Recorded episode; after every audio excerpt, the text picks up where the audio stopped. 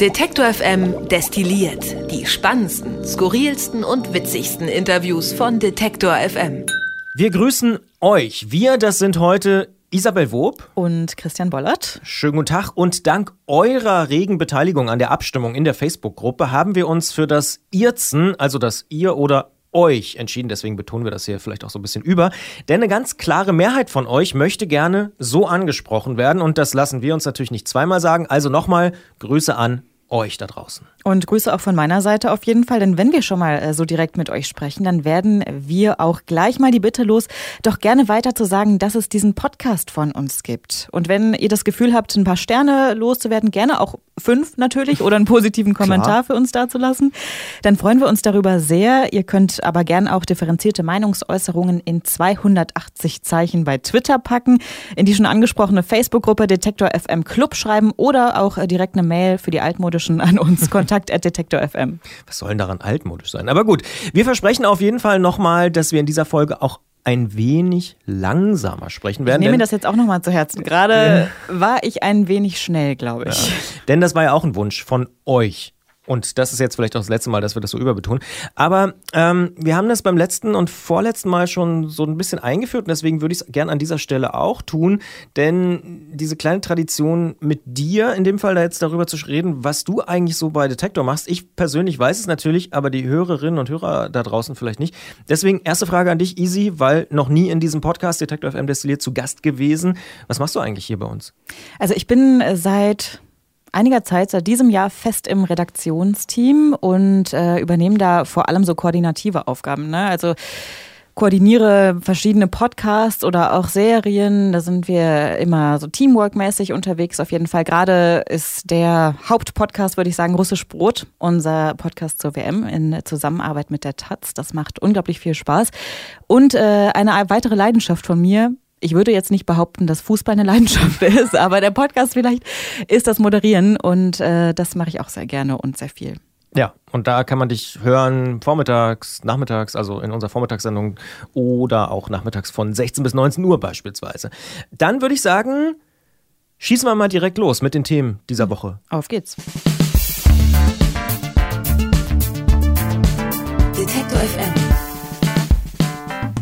Zurück zum Thema. Die Kalenderwoche 24 hier bei Detektor FM und ein großes, wenn nicht sogar das größte Thema der Woche, das kann man glaube ich mit Fug und Recht so sagen, ist dieses große Gipfeltreffen, zumindest außenpolitisch, von Kim Jong-un und Donald Trump gewesen. Äh, wie hast du das so wahrgenommen?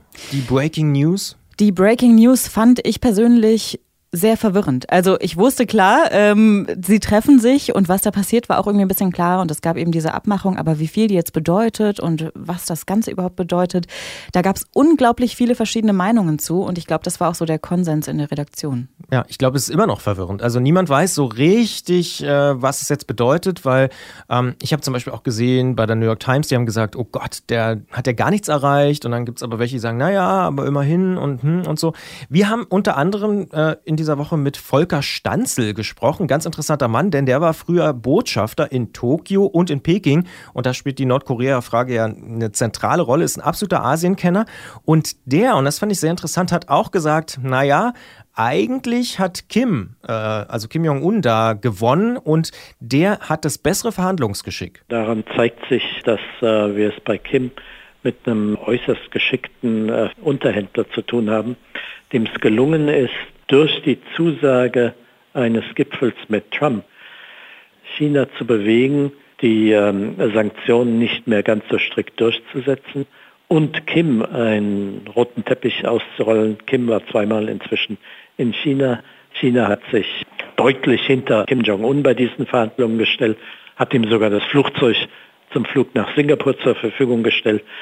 Kim hat das sehr gut genutzt und hat äh, China hier etwas mehr Einfluss verschafft. Auf jeden Fall, wie ich persönlich finde, eine sehr interessante Sichtweise. Kim also so als quasi Sieger, weil er nichts so richtig zusagen musste und gleichzeitig den Chinesen so ein bisschen die Tür geöffnet hat, äh, da wichtiger zu werden im asiatischen Raum, noch wichtiger zu werden, muss man ja eigentlich auch sagen.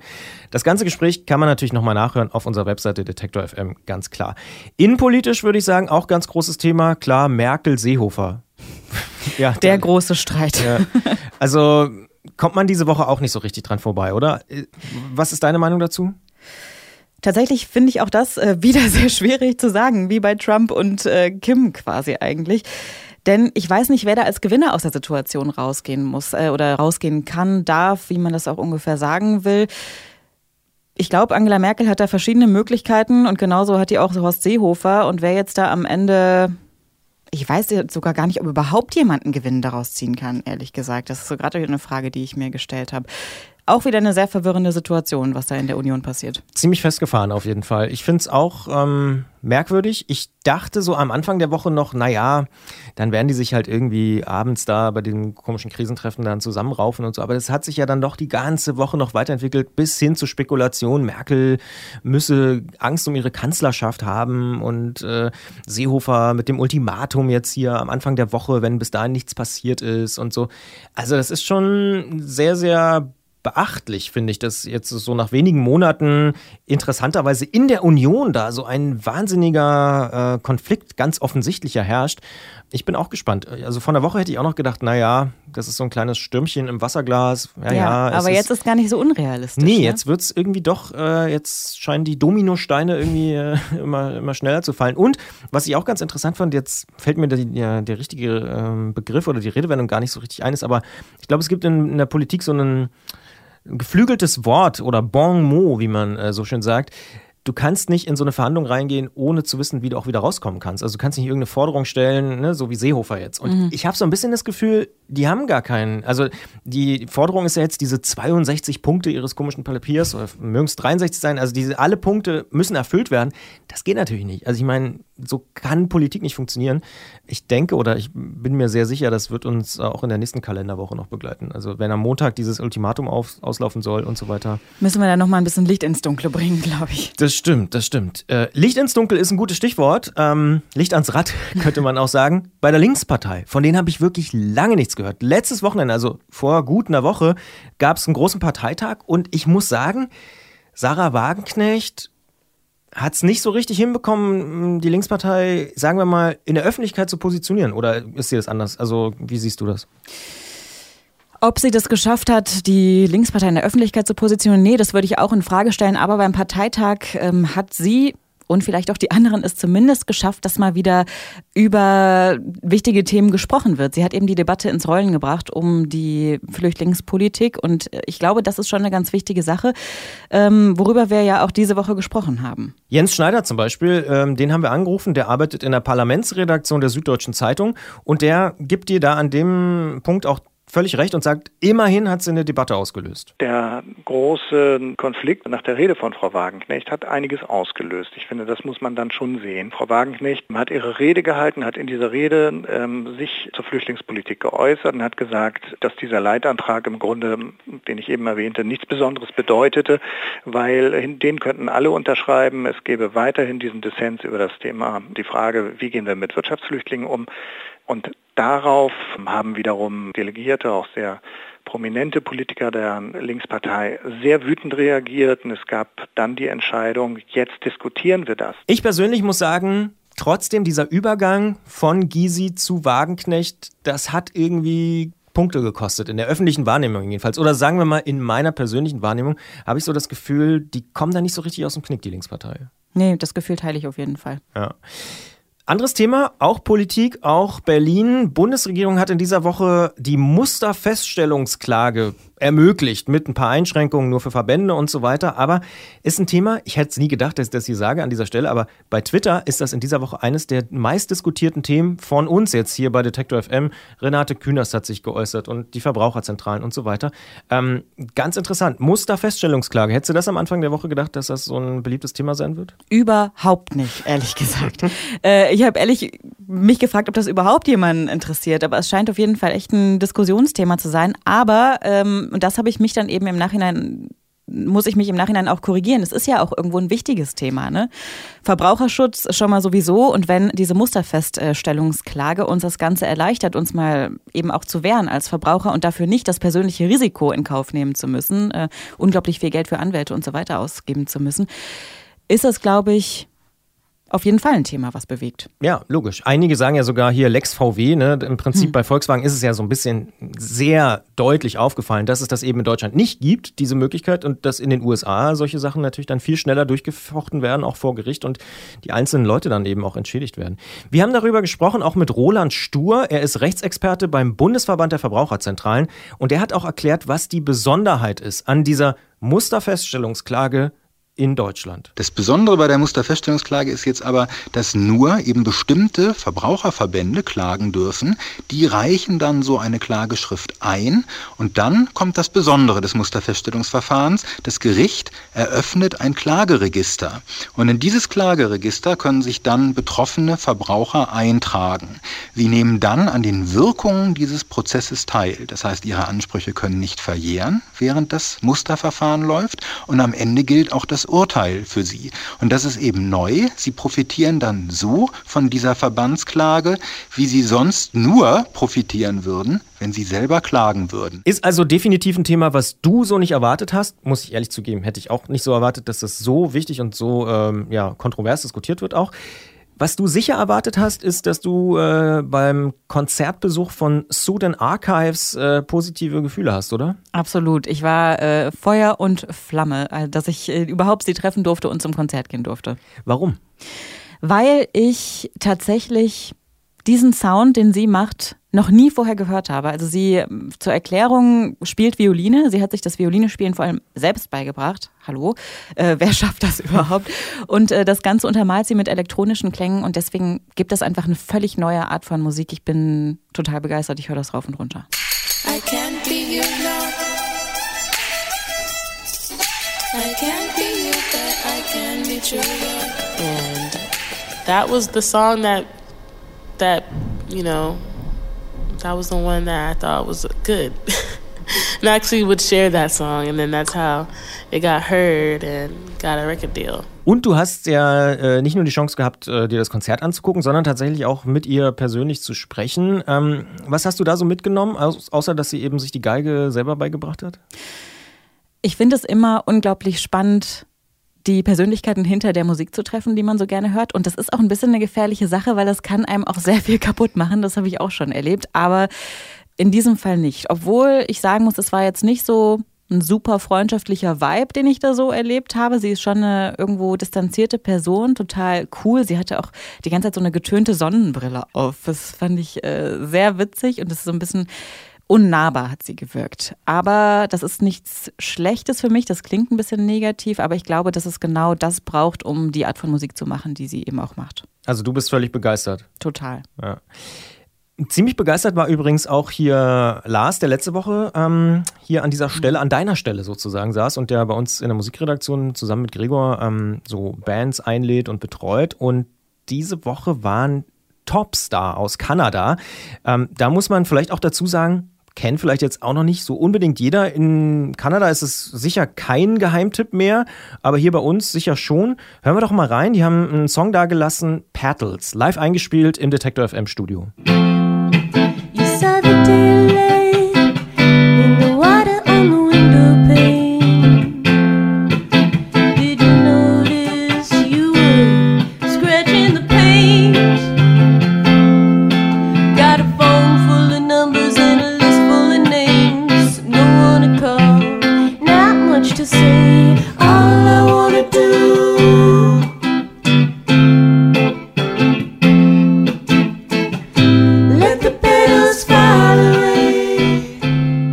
Aus dem Detektor FM Studio. Was denkst du? Wie findest du die Musik? Ich kenne die Musik schon länger, muss ich sagen. Ah, auch das letzte Album habe ich schon gehört. Auskennerin. Ja. Richtig. Und ich war auch mit Lars beim Konzert tatsächlich abends noch. Und äh, ich höre auch das sehr gerne. Ist natürlich eine ganz andere Richtung als Sudan Archives jetzt wieder, aber das heißt ja nichts, ne? Nee. Beide Sachen kann man natürlich nachhören und sich auch nochmal angucken auf unserer Webseite Detektor FM im Bereich Musik, denn da findet man die jeweiligen Beiträge dazu mit dem Interview, was du geführt hast, aber beispielsweise auch mit der Session von Tops, die man sich übrigens natürlich auch angucken kann, was wir oft machen, wenn Bands hier bei uns im Studio sind. Ganz genau, bei YouTube auch. Auch da geht das richtig.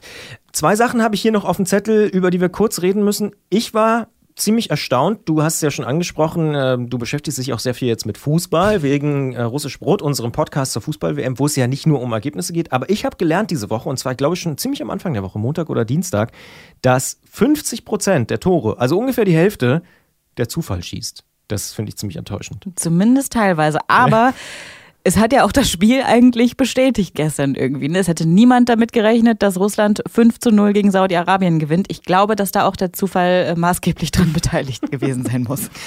Das also deine Analyse. Das ganze Interview zum Thema Zufall und Tore kann man auch nochmal nachhören. Und zwar haben wir da gesprochen mit Martin Lames. Er ist Sportwissenschaftler an der TU in München und hat sich genau das mal angeguckt, wie die Tore so entstehen. Ich glaube, für so Taktikfüchse wie Thomas Tuchel oder Pep Guardiola muss das doch äh, eigentlich Drama sein würde ich jetzt mal so sagen. Aber ja, vor allem, wenn man versuchen überlegt, alles zu berechnen und alles irgendwie vorherzusagen. Ja, und geben Hunderte von Tausenden von Euros für Spieler aus. Ne? Ja. Und Analysen und so weiter und wo. Und ja, das fand ich schon ganz interessant. Anderes Thema, was auch irgendwie hängen geblieben ist bei mir, muss ich sagen, ist staatliche Subventionen für feministische Pornos. Denn in Berlin, da muss man ein bisschen ausholen, haben die Jusos äh, vorgeschlagen, die Rundfunkgebühren oder einen Teil der Rundfunkgebühren tatsächlich für feministische Pornos auszugeben. Ähm, Fand ich zumindest skurril. Ich glaube, das war auch so ja, genau, der Tenor, den wir in der Redaktionskonferenz aufgenommen haben.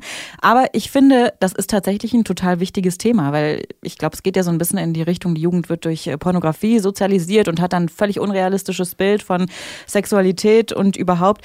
Und ähm, warum dann also nicht da mal in einer anderen Richtung wirken? Ich finde, das ist ein ganz guter Vorschlag gewesen. Was ich da auf jeden Fall gelernt habe in dem Gespräch, ist, dass es in Schweden sowas schon gibt. Da gibt es quasi eine öffentlich-rechtliche mhm. Pornoplattform, ähm, wo dann eben feministische slash diverse äh, Pornos gezeigt werden, die eben, äh, ich sag mal, auch den ähm, ja, Fairness-Regeln entsprechen und eben nicht nur aus einer Perspektive, das, was man eben so klassischerweise jetzt von den äh, einschlägigen Pornoplattformen kennt. Fand ich ganz interessant. Und die Initiatorin Ferike Thom, die eben von den Berliner Jusos ist, die hat auch gesagt, dass das, was du gerade angesprochen hast, dass es ja eigentlich so schon so ein gesellschaftliches äh, Commitment gibt, zu sagen, hm, naja, dieses einseitige Bild, der Mann ist äh, irgendwie der Starke und die Frau ist die Schwache und hat sowieso immer Bock und so, dass das irgendwie korrigiert werden muss. Sie meint, da gibt es auch einen Konsens in der Gesellschaft. Gerade irgendwie in Zeiten von MeToo und Aufschrei, dass es mehr Wissen über Konsens oder über die, die Wichtigkeit von Konsens eben bei Sex geben muss, dass es darum gehen muss, dass es Vielfalt gibt an Körperformen, Geschlechtern, ethnischer Herkunft und als Jugendliche und dass sie das eben auch sehen sollen. Und da ist jetzt eben unsere Forderung, das über die Subventionierung von Pornografie zu machen. Über das Instrument kann man natürlich streiten, aber über das Ziel sind uns unsere Gesprächspartner immer gefolgt bisher. Das sagt Ferike Thom von den Berliner Jusos und klar, auch das Gespräch kann man nachhören auf unserer Seite Detektor FM oder in den einschlägigen Podcast-Feeds von uns, zum Beispiel bei Detektor FM Podcasts, wo man alles von uns hören kann. Wir geben zu, das ist relativ viel mittlerweile.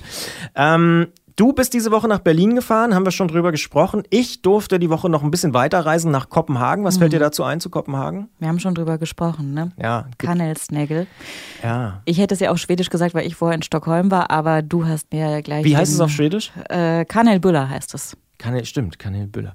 Auf Dänisch heißt es, glaube ich, wirklich Kanelsnägel oder so ähnlich. Äh, mhm. Äh, alle Dänen mögen mich korrigieren, aber super lecker. Und ich muss sagen, ich bin immer noch so ein bisschen auf Entzug. Also äh, ich kann das total verstehen, ja. aber ich habe dir ja die Kardamom-Snee äh, vorgeschlagen. Ne? Da warst du nicht so begeistert von. Ja, Kardamom in so süßen Sachen. Ja, das müssen wir vielleicht nochmal an anderer Stelle ausdiskutieren.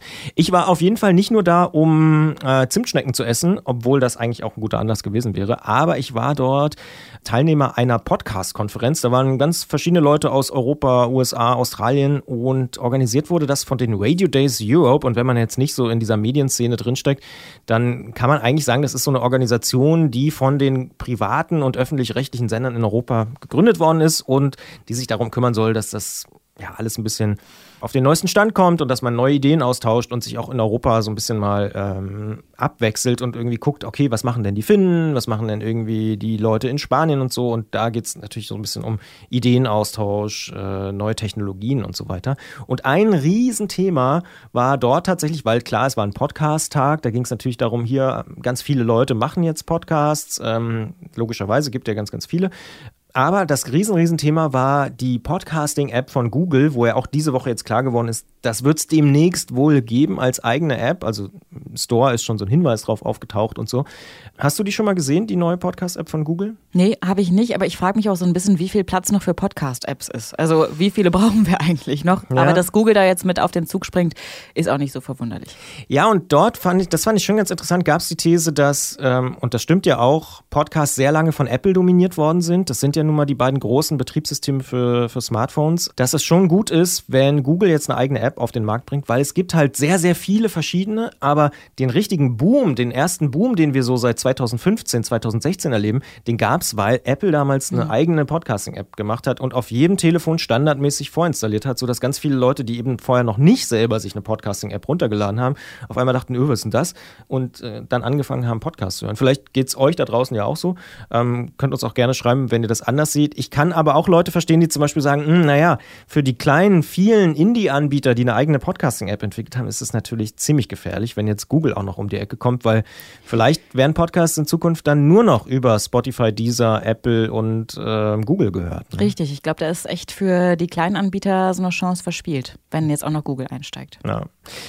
Steve Pratt habe ich da getroffen. Das ist ein Mann, der im Frühjahr als, das kann man so sagen, der allererste überhaupt auf der Welt über diese neue Podcasting-App geschrieben hat. Der hat da nämlich ganz offensichtlich irgendwie einen ganz guten Draht zu Google gehabt und das in seinem Blog aufgeschrieben und arbeitet eigentlich für eine Firma, die heißt Pacific Content, sitzen in Kanada und die produzieren so auftragsmäßig für große Firmen Podcasts und der ist natürlich ziemlich euphorisch, was das angeht, die neue Google Podcasting App. Because there are people who are not into podcasting that don't know what it is or don't know how to do it or, or are scared by what a podcast might, you know, what, what it means to have to go listen to a podcast.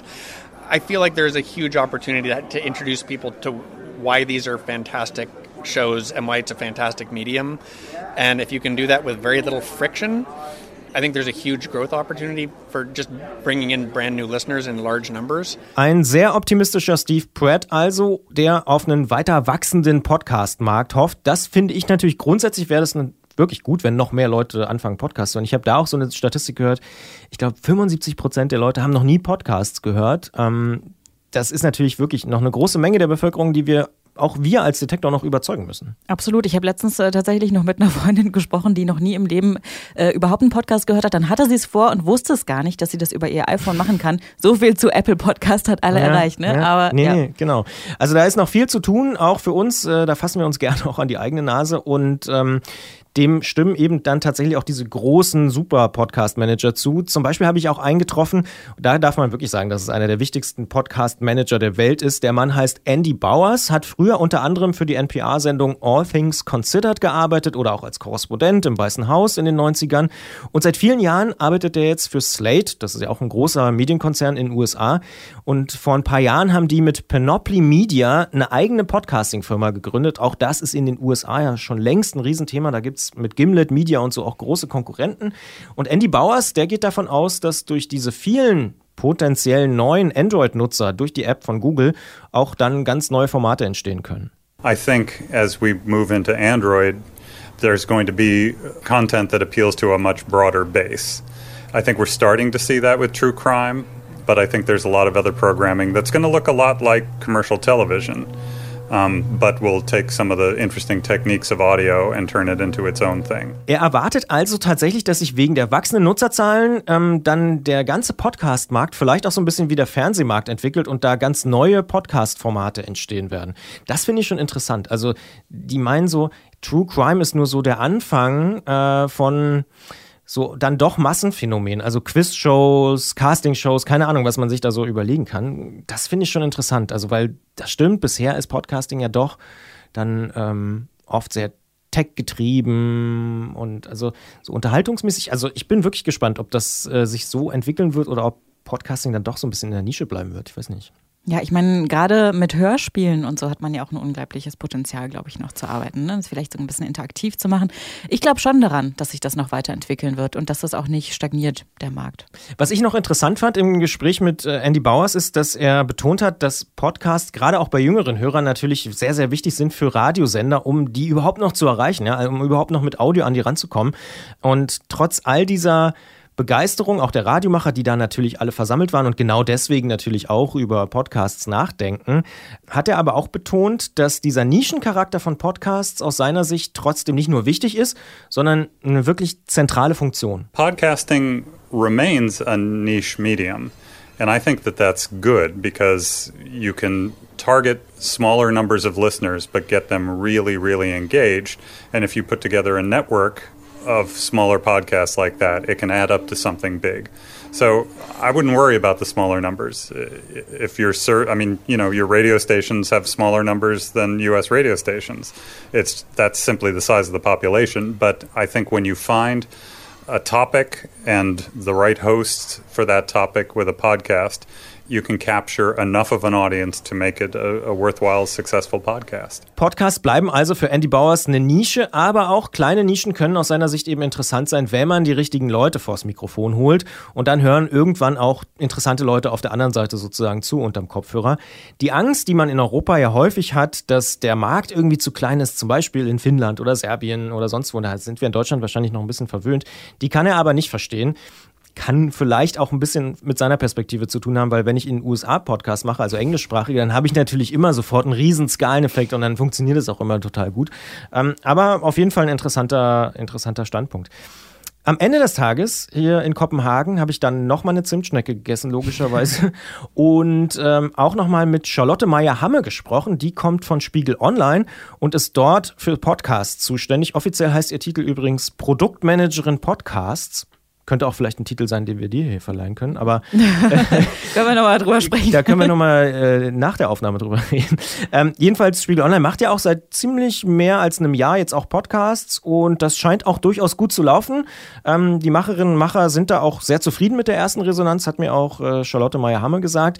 Aber zum gesamten Bild gehört auch dazu, muss man ehrlicherweise sagen, dass mit Podcasts bisher nicht so diese ganz riesigen Reichweiten erreicht werden können, die Spiegel Online natürlich sonst auch gewohnt ist. Wir stellen fest, fest, dass es schwierig ist, auf jeden Fall so Zahlen zu generieren, die man sonst auch, ich sag mal, mit Artikeln oder Videos generiert auf einer Seite wie Spiegel Online. Dass Menschen es nicht unbedingt gewohnt sind, einfach zu hören und sich tatsächlich Zeit zu nehmen für 15 bis 20 Minuten oder auch sogar noch länger ähm, also tatsächlich einen ganzen Podcast-Folge zu hören. Ja, aber das ist ja wieder genau ähm, das, was im Endeffekt dann auch Andy Bowers gesagt hat. Es ist halt immer noch ein Nischenthema.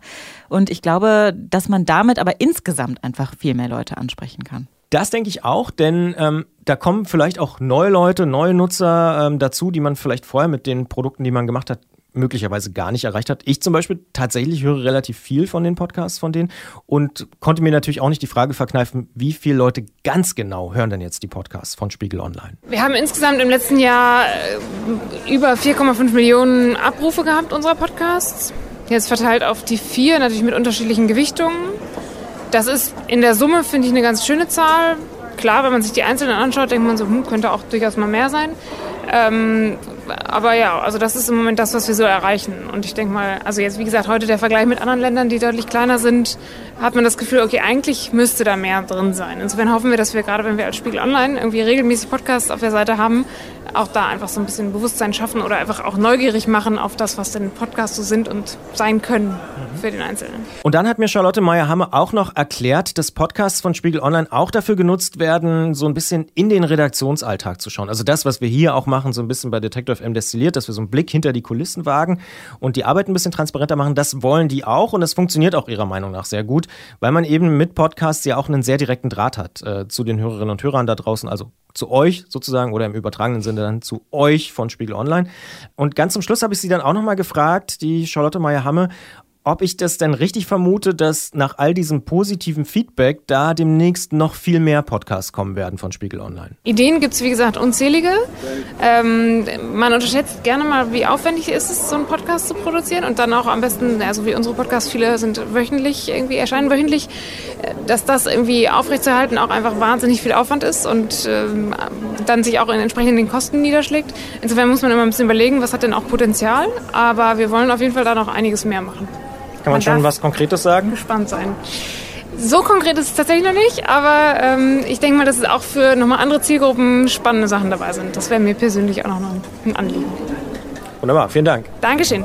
Das sagt also Charlotte Meyer-Hamme von Spiegel Online. Wie bewertest du eigentlich die Entwicklung, dass Zeit Online, Süddeutsche Zeitung, FAZ, Spiegel Online und so jetzt auch alle in, in Podcasts machen? Im Prinzip finde ich, ist es eine gute Entwicklung, weil mehr Vielfalt bietet eben auch mehr Auswahlmöglichkeiten für uns, sage ich jetzt mal am Anfang hatte ich immer ein bisschen das Gefühl, man macht das jetzt einfach nur, weil es alle machen und äh, irgendwie auf Teufel komm raus, schickt man da jetzt mal so ein Audio in die Welt. Wenn es aber nicht schön klingt, dann bringt das eigentlich nichts. Also ich glaube, das hat sich inzwischen auch wieder verändert, dass da mehr drauf geachtet wird, aber positive Entwicklung, ich glaube nur, dass man eben ein bisschen mehr noch auf die Qualität achten sollte.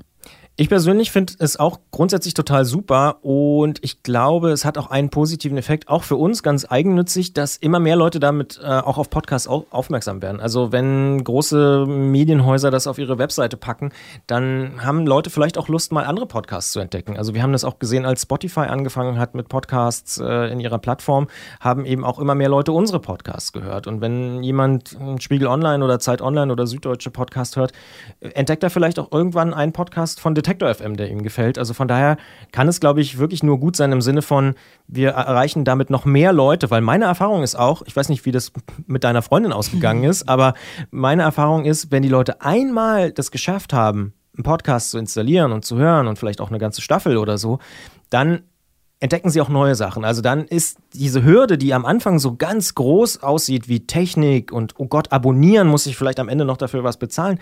Wenn das einmal geschafft ist, dann ähm, entdecken viele Leute, so ging es mir auch am Anfang, ähm, so eine ganze Welt, die da auf einmal entsteht. Na klar, man muss halt einmal durch die Tür gehen ne, und dann findet man wieder neue Türen. So sagt man das doch so schön. ja, dann öffnen sich andere Türen. Oder das Fenster zumindest, kann ja auch, ja. Schon, kann, kann auch schon helfen.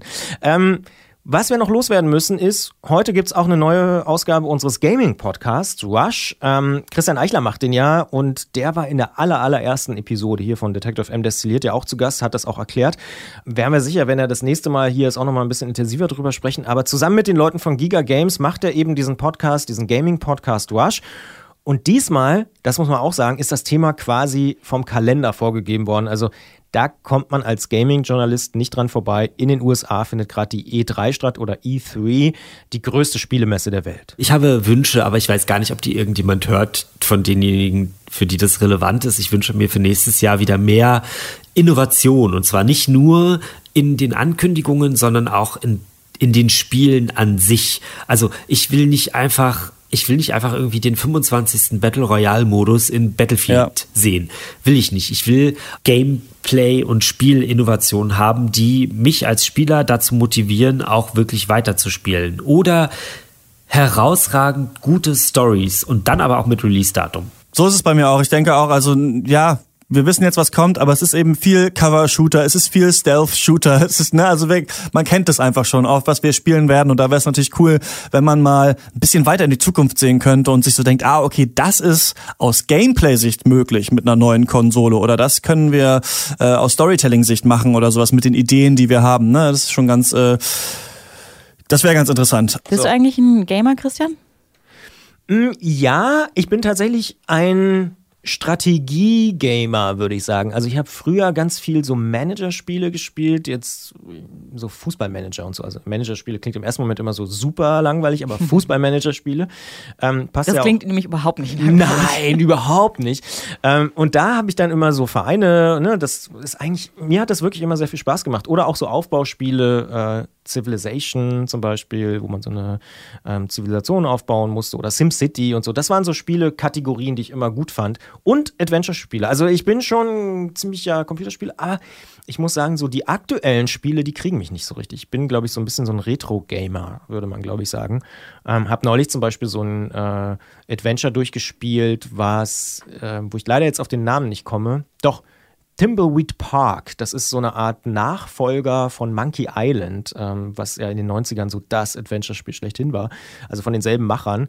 Und das fand ich richtig cool. Da habe ich letztes Jahr im Herbst oder so, habe ich das in zehn Stunden durchgespielt und das waren zehn sehr coole Stunden. Das hat mir super viel Spaß gemacht. Wenn du ein Retro-Gamer bist, bin ich wahrscheinlich Retro-Retro-Gamerin.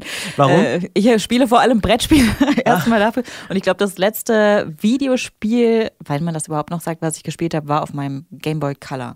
Und welches war es? Tetris oder so? Ja, genau. Ja. Hat dir Tetris wirklich Spaß gemacht? Mir hat Tetris nie wirklich Ich finde, das ist eher so, und ich weiß nicht, ob man das jetzt hier so sagen kann, aber ich finde, das ist ein Ja. Spiel, das spielt man auf dem Klo oder sowas, weißt du? Kann man sagen, ja. Ja, man vertreibt sich halt die Zeit. Ja. Haben wir eigentlich was vergessen? Gibt es irgendwas, was du dir noch äh, aufgeschrieben hast, worüber wir unbedingt reden müssen? Na, wir haben gestern gegrillt vor dem Büro. Wir haben mal wieder eine Redaktionskonferenz gemacht. Stimmt. Wir so alle paar Wochen treffen wir uns mal und gerade im Sommer ist es auch ganz angenehm. Dann gehen wir quasi vor die Tür, da ist wieder die Tür, machen die Tür auf Mhm. und äh, grillen hier ähm, mit Blick auf den Fluss, ist ganz nett.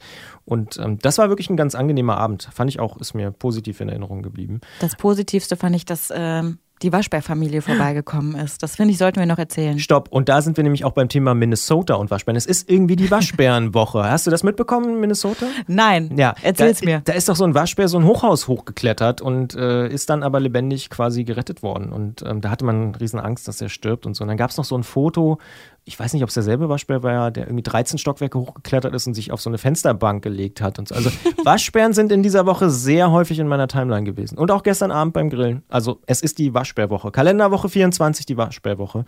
ähm, ich glaube, damit können wir ähm, hier jetzt auch so langsam Schluss machen. Nächste Woche gibt es natürlich wieder eine Woche. Dann ist Kalenderwoche 25, wenn ich mich nicht verzählt habe. Und dementsprechend gibt es auch wieder einen Podcast. Ich würde auch empfehlen, immer mal in unsere Livestreams reinzuhören. Wir haben es schon so ein bisschen angedeutet. Die findet man auf unserer Webseite Detektor FM ganz oben rechts. Einfach auf diesen Play-Button drücken, dann öffnet sich so ein Fenster.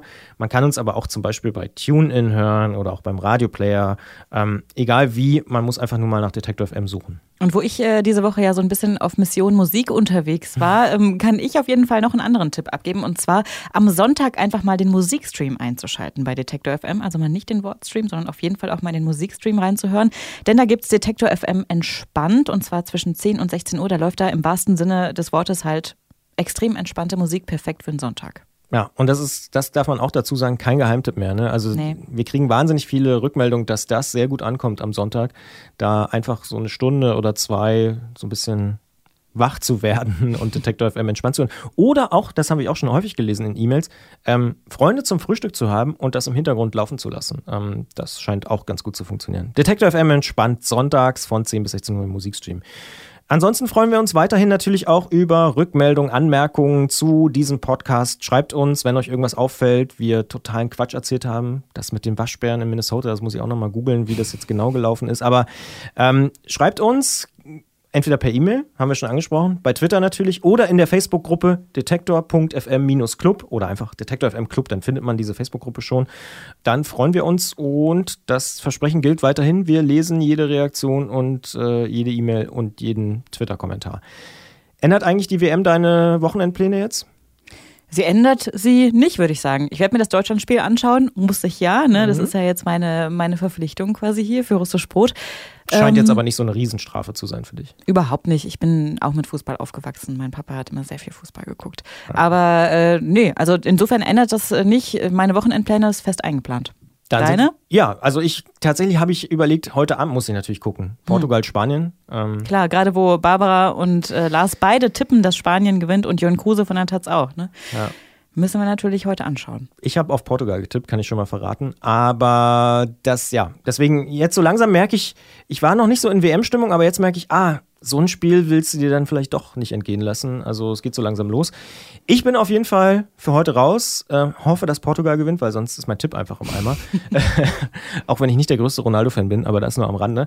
Ähm, und ja, wir sind raus, würde ich sagen. Ja, ich bleibe noch ein bisschen hier. Nee, ich gehe auch. Bis dann. Bis bald. Tschüss. Wer unser Angebot voranbringen möchte, hilft uns schon mit dem guten alten Weitersagen. Egal ob im Freundeskreis oder im sozialen Netzwerk Ihrer Wahl. Empfehlen Sie uns gern weiter.